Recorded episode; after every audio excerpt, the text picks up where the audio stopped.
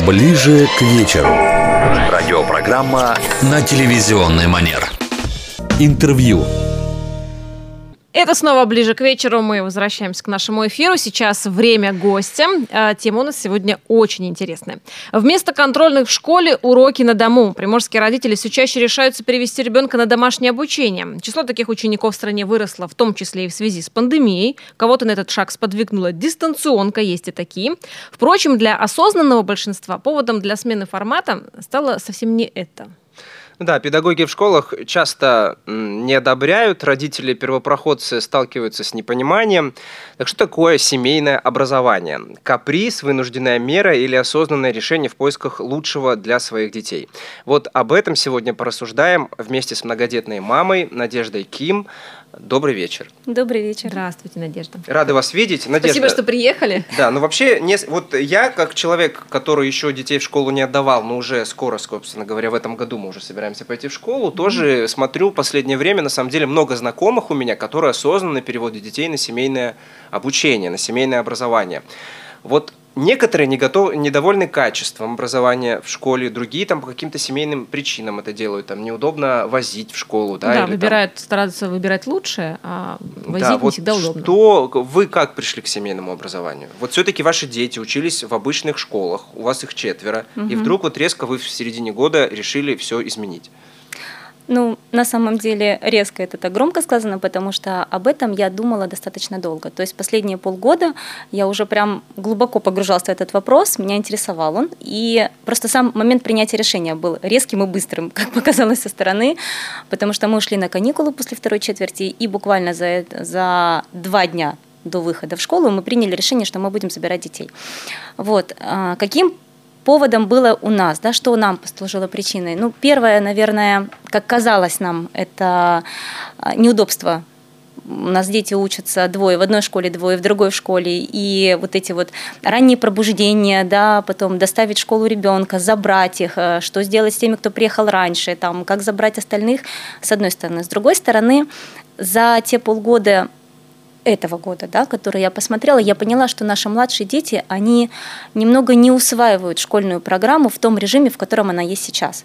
То есть для них ранний подъем, а, полдня в школе, потом полдня дома, это постоянная нервотрепка, это э, стрессы такие, знаете, когда нужно гнаться за домашним заданием, когда нужно гнаться за какими-то э, моментами, которые в школе нужны обязательны обязательно.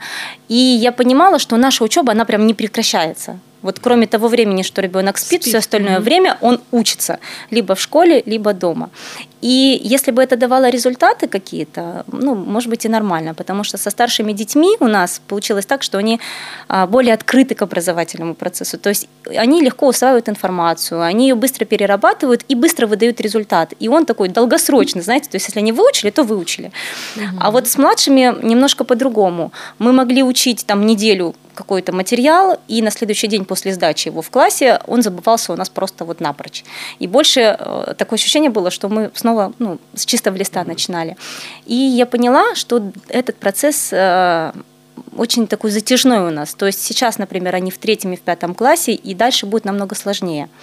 И каждый год вот нарабатывать материал прошлого года и узнавать что-то новое, там, э, расширять свои границы и возможности, это очень накладно и очень тяжело эмоционально, физически где-то, да, психологически. И вот мы приняли такое решение – так что это у нас такой неспонтанный, скажем а, так, шаг. А кому в семье сложнее далось это решение? Как вообще приняли дети, которым пришлось в середине года уйти из класса? Я думала, что будет намного сложнее с, с вот средними детьми. Потому что у нас э, мы забрали троих из четверых, то есть у нас на данный момент сейчас девятый, седьмой, пятый и третий класс, и все, кроме девятиклассника, у нас на семейном образовании. Как бы толчком к этому послужил именно третьеклассник. А, переживала за пятиклассника, и, ну, если честно, дочку мы вообще не собирались забирать на семейное образование. Это было чисто ее решение. То есть, когда она, она узнала, да, когда она узнала о том, что мы забираем мальчиков, она сделала слезные глаза, Это был вечер, надо было ложиться спать, завтра едете в школу.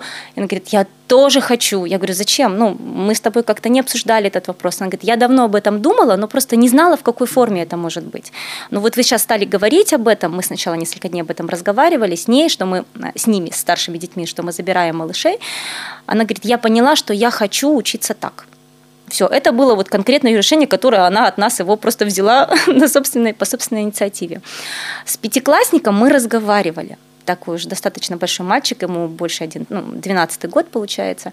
Мы прям с ним сели, поговорили, э, что дает домашнее образование, в какой форме оно проходит, ну, уроки, да, а, что он, так сказать, потеряет, уйдя из школы, или что он приобретет, начав учиться дома. Он думал целый день. Вечером, когда мы его спросили, э, какое решение ты принимаешь, он говорит, ну я, наверное, хотел бы остаться. Мы такие напряглись. Он говорит, остаться учиться дома. Все, такие мы так выдохнули, нормально, поддержал. Интригу держал. Да, а вот с младшим ребенком э, он сказал, я не хочу учиться дома, потому что для него учиться дома это значит все время делать уроки. Ну, потому что со школы пришел опять уроки. да. Я говорю, Коль, будет по-другому мы с тобой не будем учиться там все время. И следующий его аргумент был, а как же, с кем же я буду? Я не смогу играть в шахматы на переменке со своими одноклассниками. Вот, да. Второй момент. Но я вам скажу, что играл в шахматы на переменке с одноклассниками он всего один раз за полгода. Так что, ну, это просто такое яркое впечатление, которое у него возникло на фоне всего образовательного процесса. И вот оно так его зацепило, что он сказал, как я буду без этого? Ну, папа сказал, мы с тобой будем дома играть в шахматы, поэтому, в принципе, вопрос отпал. Давайте вот сейчас поясним нашим радиослушателям и телезрителям, кто будет смотреть этот эфир. А, все привыкли слышать такое понятие, как Домашнее обучение. Домашнее обучение – это когда ребенок прикреплен к школе и по каким-то причинам, может быть, по состоянию здоровья или там еще по каким-то, угу. не может посещать э, класс, Учебное да, заведение. и к нему приходит угу. учитель, и, соответственно, он там учит его. Семейное образование – это вы должны открепиться от школы. Вот расскажите, вы выбрали для себя какую-то платформу или вы как педагог как сами ведете эти угу. уроки? Как это происходит? Да, семейное образование э, подразумевает, что вы открепляетесь от школы, но для прохождения проведения промежуточных аттестаций, то есть это как бы, э, скажем так, результат года, да, то есть как бы контрольный за год, да, вы сдаете, вы должны быть прикреплены к какой-то школе. Это может быть та же самая школа, из которой вы уходите. Это может быть любая школа в вашем регионе, это может быть любая школа по России. То есть вообще любая школа, которая вот имеет аккредитацию, имеет по документам право э, проводить, ну, обучать детей на семейном образовании, аттестовывать их uh-huh. больше, скажем так. Вот. Э, мы прикрепляемся к какой-то школе, э, и потом получаем от нее справки, от нее получаем документы о прохождении промежуточной аттестации. Вот. Для этого у нас существует очень много сейчас платформ, которые, э, на которых есть вот эта форма семейного образования. То есть э, вы прикрепляетесь к платформе, на которой есть видеоуроки, на которой есть тестирование, на которой есть тренировочные задания, на которой есть электронные виды учебников. Да? А, то есть э, родитель в это не должен при семейном образовании там, быть специалистом во всех областях и быть учителем Чего для своего ребенка. многие родители. Да, собственно. то есть вот самое важное здесь, что на семейном образовании родитель не учитель он родитель, который помогает ребенку организовывать процесс или разбирать какие-то сложные вопросы. Вот это самое важное, потому что э, с нашим вот таким мышлением, да, когда мы привыкли, что в школе именно так, и родитель, он контролирует весь процесс и там учит вместе с ребенком, да, или заставляет учить. Здесь нету такого, потому что здесь нету а, оценочной такой бальной системы, как в школе. Здесь не нужно придерживаться вот школьного плана. Здесь есть план на год, то есть по каждому предмету есть тема, которую ребенок должен освоить за этот учебный год. А в каком формате вы будете проходить? А с какой скоростью? А вдруг вы э, прошли весь курс там за полгода? Да, пожалуйста, вы можете за, за год пройти курс и сдать аттестацию за два класса. А вот регистрация в этой платформе это платно? А, конечно же, для подкрепления вы всегда есть какой-то взнос, но опять же это все зависит от платформы, начиная там, я скажу, от 10 тысяч, заканчивая там 60 тысяч это за год. год. Это за год, да. Куда входит э, уроки, куда входит тестирование, куда входит э, прикрепление к школе и какие-то могут быть еще вопросы. Да? А, и размер, скажем так, этого взноса да, зависит от того, на какие условия вы идете. Вы можете взять самый базовый тариф, где просто у вас видеоуроки, тестирование, подкрепление и возможность аттестации. Да? А можете взять э, куратора, который будет вести вашего ребенка, а можете взять онлайн-преподавателей, которые будут дополнительно помогать по каким-то предметам. Надежда, вот у нас финансирование всех школ в Российской Федерации осуществляется по подушевому принципу. То есть чем больше учеников, тем они больше получают денег. Получается, как бы, когда родители принимают решение переводить ребенка на семейное образование, то есть фактически вы лишаете их заработка. Вот как реагировали, э, реагировало руководство школы, учителя, что вы детей Мне забираете? кажется, в принципе, система тяжело на не это было? реагирует. Вы не знаете, только от вот финансов. у нас мы столкнулись, мы же в двух школах находились, да, в это время нам повезло, потому что наша школа отреагировали достаточно хорошо, то есть препоны никто из них не ставил. Единственное, конечно, учителя сожалели, а, кто-то говорил, что ребенку нужна социализация, как же вы без этого, да, а кто-то говорил, что просто жалко, что а, главное не скатитесь. Вот. Ну, то есть такие переж- переживания, там только не скатитесь. Но прям негатива не было. Не да? было, не было. Ни в управлении образования, куда мы потом принесли документы, а, уведомление о том, что мы переходим, это обязательный шаг, да, а, не было препонов. Надежда, предлагаем послушать еще а, мнение специалиста. У нас на связи Валентина Станиславовна Чернявская. А, это доктор педагогических наук, профессор, преподаватель в ГУЭС. Валентина Станиславовна, здравствуйте. Здравствуйте. Добрый вечер. Да, сегодня обсуждаем семейное образование. Скажите, ваше мнение, а, как человека науки, как вы относитесь к такому формату обучения? Да и почему это стало так модным? Ну, я думаю, тут несколько причин. А, Первое, ну, даже трудно сказать, какая наиболее важная. А, Во-первых, наверное, пере- когда этот момент э, связан с переводом школ частично на дистанционное образование, когда а, получается, что ребенок вот, собственно, вот этой социализации и не получает, о которой а, всегда и часто говорят педагоги.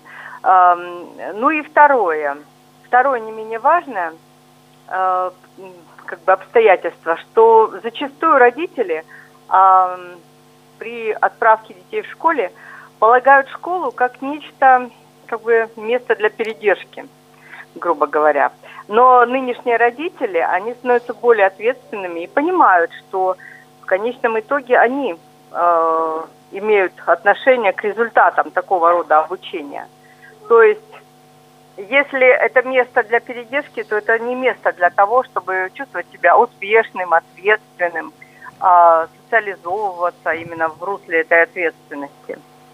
Вот. Поэтому они понимают, что результаты образования в виде ЕГЭ, они будут так или иначе связывать с какой-то консультативной деятельностью педагогов, которая, в общем-то, как раз идет в русле вот этого индивидуальной, индивидуальной формы образования, домашнего образования.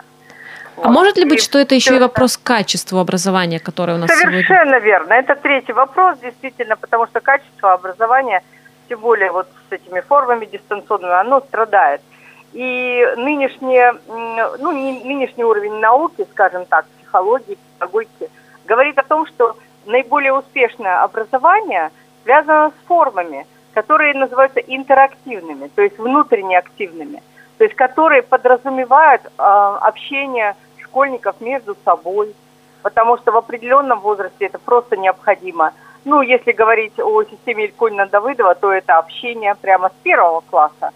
Вот, общение школьников между собой в русле обучения. То есть это не сидение за партой, когда все дети слушают одного педагога, а именно такого рода обучение, которое э, учит и общаться друг с другом, и э, полезные какие-то э, результаты получать в группе, коллективно. Вот. А это становится все менее популярным.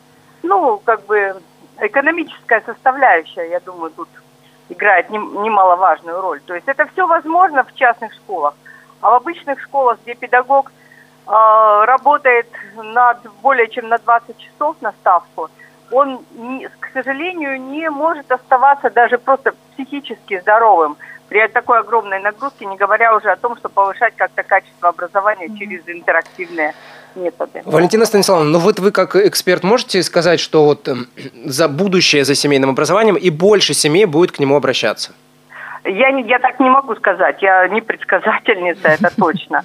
Вот. Я хочу сказать, я просто вижу эти причины как, по, Дело в том, что в любом случае образование – это школа общества. То есть не может быть хорошее образование в не очень хорошем обществе. Эти э, части, это, это части друг друга, скажем так, потому что образование выращивает следующее, следующее поколение, это становится новым обществом и так далее. То есть тут э, такая система, которую, в общем, предсказать невозможно. И мне кажется, что образование, у нас был период, когда э, образование рассматривалось как значимая часть будущего общества. И педагог, соответственно, вкладывал все силы в это и был значимым, и искал новые пути. Сейчас, к сожалению, общество рассматривает образование скорее как нагрузочное, как а, ту сферу, которая должна читаться, что вы делаете, и они отчитываются этими ЕГЭ, ОГЭ, угу. там, понимаете, цифрой отчитываются. Я прошу прощения, вот последний вопрос, если очень коротко да. можно. Вот э, есть ли, по вашему мнению, детям, которые, дети, которые не подходят семейное образование, которым ну, не смогут учиться дома, которым нужно быть в обществе? Есть такие дети? Нет, я думаю, что это всем, всем полезно быть в обществе, всем полезно быть в коллективе, и это очень важно. Это действительно может быть этапом социализации, если социализацию понимать как путь к успеху, а не путь к приспособленчеству какому-то. Вот. То есть тут тоже есть очень много разных вариантов. И mm-hmm. вот таких детей, ну, я хочу сказать, что если родители не справляются с ребенком, вот тогда вот э, возможен только такой путь, что вот нужно куда-то ребенка определять. Валентина Станиславовна, спасибо вам Спасибо большое, что сегодня присоединились к нам. Спасибо. Надежда, но вы слышали мнение, угу. да? А вот мне интересно именно как родителю первоклассника, скажите, вот такой формат обучения, можно ли начинать, ваше, вот ваше личное мнение, можно ли начинать прямо с первого класса? Или все-таки азы и знакомство с коллективом должно пройти в обычном классическом формате? Можно. Можно. Вот мое мнение, что можно, потому что, вы знаете, я знакома с некоторыми семьями, у которых дети вот вообще не были в школе но настолько они другие. И не, не просто другие, потому что они, знаете, такие, как дикие дети Маугли, да, а они такие же социализованные все, то есть у них нет проблем с общением. Они открытые и они, они смелые.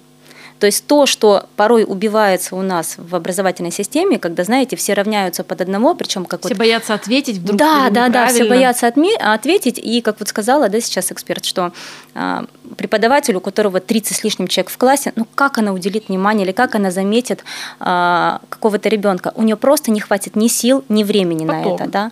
Просто, да, это как вот они все под общую массу. А когда ребенок э, сам занимается, да, дома, получается, у него больше возможностей. И возможности для социализации найти можно вообще в другом месте. То есть, ну есть... да, сегодня и кружки, и центры, да, и все, да, что хочешь, да, да. в принципе. Надежда, вот такой вопрос, а, опять же, с точки зрения родителя. Все переживают, что, а, понятно, дисциплина – это основа в школе дома а, создать дисциплину не так-то просто. Это нужно себя организовать родителю, мамам, папам, ну и, конечно, соответственно, детей. Mm-hmm. Хорошо, вы сказали о том, что родитель не должен быть учителем, но тем не менее держать вот эту вот э, дисциплину, чтобы все было по правилам, чтобы никто не пропускал даже дома уроки. Насколько это сложно? И нужен ли один родитель, который будет постоянно в, ну, свободен и в постоянном общении, контакте с детьми? То есть, грубо говоря, один должен не работать, так? Mm-hmm. Это, кстати, общее мнение такое да. общепринятое, потому что многие задаются таким вопросом. А, знаете, что я поняла? Я поняла, что вот если ребенок чуть постарше, и тем более, если у него там уже есть опыт там, обучения в школе, да, а, он может сам себя организовать. Вот честно, мы э, дочкой и сыном, которые там в седьмом и в пятом классе, мы не организуем этот процесс. У них есть чувство ответственности. Нужно помочь в начале ребенку, если он никогда не был в школе, либо он пришел в школу и у него ну, нет желания скажем так. Потому что дети начинают заниматься тогда, когда у них есть эм, стремление что-то узнать, когда у них собственное желание, когда у них есть какая-то мотивация. Вот в семейном образовании есть возможность мотивировать ребенка. И это не оценка это вот реально получение знания, когда он что-то узнал, об этом вы разговариваете дома, и он может этим делиться, и для него получение новой информации становится, знаете, как квест такой. А mm-hmm. что я сегодня узнаю? А чем закончилась та история, да? Как, конечно, некоторые предметы, может быть, нужно еще поконтролировать и ну, попросить его, скажем так, сесть все-таки и заняться, да. Но вот э, занимаюсь я вот конкретно, сажусь рядом только с одним ребенком, и то не всеми предметами, только с младшим. Но это реально для родителей, которые приезжают, например, поздно вечером, и один, и второй с Если работы, никогда не ребенок не занимался, ему нужно вначале помочь. То есть помощь родителя нужна. Дальше он втягивается в процесс самостоятельно. А как сегодня вот выглядит весь этот процесс? Вот во сколько дети просыпаются, когда у них начинается урок? Есть ли бы, Есть ли у них переменки? перемены, да, перерывы? Здесь не так, как в школе, потому что ты не привязан ко времени. Мне понравилась фраза одного преподавателя, который сказала, в школе дети сидят, и неважно, как он провел этот урок, что он делал, занимался, не занимался, он знает 40 минут или 45 минут, и урок Часики мы все закончился. смотрим на часики. Урок закончился, ты про него забыл, вышел и можешь ну, быть свободным, так сказать. Да, неважно, получил что-то или нет. Дома не так. Вот если ребенку что-то понравилось, он может два часа сидеть с этим уроком по собственному желанию. Не потому, что его заставили переписать конспект или сделать какое-то задание. Ему интересно. Что-то и у него сегодня нет настроения заниматься математикой. Ну пусть он сегодня не занимается математикой, пусть он занимается чем-то другим. Пусть он почитает книгу, что-то оттуда вынесет, мы с ним пообщаемся, и он приобретет намного больше информации, и результат получится лучше, потому что ты можешь поговорить на другие вопросы с ним. Вопросы нравственности, да, на вопросы отношений, там, вопросы поведения, ну вот какие-то такие, да, а а не просто там по уровню, что такое уравнение или там те- теорему какую-то спросить, да. Поэтому здесь все намного гибче. Вот хочешь заниматься сегодня этим? Конечно, у нас есть расписание, мы для себя составили, какой день, какими предметами мы занимаемся. Но если ты, мы отклоняемся от этого, ничего страшного не происходит. Вот вообще ничего страшного. Может быть такое, что за день мы успеваем пройти три темы по математике и ни одной темы по русскому языку, к примеру. А в другой день мы сели и одну кое-как осилили, еще на три дня ее растянули. То есть все в своем темпе, в своем В ритме. индивидуальном ритме, как Да, удобно ребенку. Да, не под общей системой. Надежда, время летит просто очень быстро. Очень интересная беседа. А Расскажите, вот так скажем, подытожим в конце. Вы всего два месяца занимаетесь на, по семейному обучению. Плюсы и эффективность вы уже увидели? Это эффективнее, чем школа. То есть, не знаю, дети быстрее освоили, лучше освоили. Вы как-то в- сделали скачок быстрее даже, чем по обычной программе, по каким-то предметам. Да, однозначно. Я уже сразу увидела, спустя даже месяц мы увидели вот эту разницу. Опять же, я говорю, я ориентируюсь именно на младших детей, потому что с ними были больше, большие проблемы. Да? Если старший ребенок у меня как учился, так она и учится дальше. Да? На младшем ребенке я увидела, насколько он может быть самостоятельным и насколько он может быть увлечен процессом. Мы сейчас ввели такую эм, как сказать, э, такую штучку, когда мы каждый день, э, каждую неделю делаем доклады. И вот мы им даем какую-то э, возможность выбрать любую тему, вот, которая им будет интересна. Ребенок сам находит, сам ковыряется в этой теме, и потом э, выступает при всей семье, да, у нас еще соседи, друзья, которые тоже приходят, и мы вместе обсуждаем. То есть он выступает реально с докладом, вот, там, небольшим. И вот то, что, например, у меня младший ребенок сделал там на прошлой неделе, он никогда бы так не смог выступить в школе, вот оставшись в, том, в тех рамках. То есть у него не было... Я видела, как он с удовольствием рассказывает. Там, он сделал тему «Дальневосточный леопард». Он с удовольствием ее раскрыл, он сделал презентацию, он нашел материал, он ответил на вопросы. То есть вот эта свобода у него появилась. Надежда, спасибо вам огромное. Я очень верю в то, что вы воодушевили многих наших радиослушателей и телезрителей, которые обязательно посмотрят это интервью. Спасибо вам огромное, что Спасибо были сегодня вам. с вами. Спасибо. Да. Это была программа «Ближе к вечеру». Слушайте нас на платформах Apple подкаст и Яндекс Музыка. Всего доброго. Ближе к вечеру.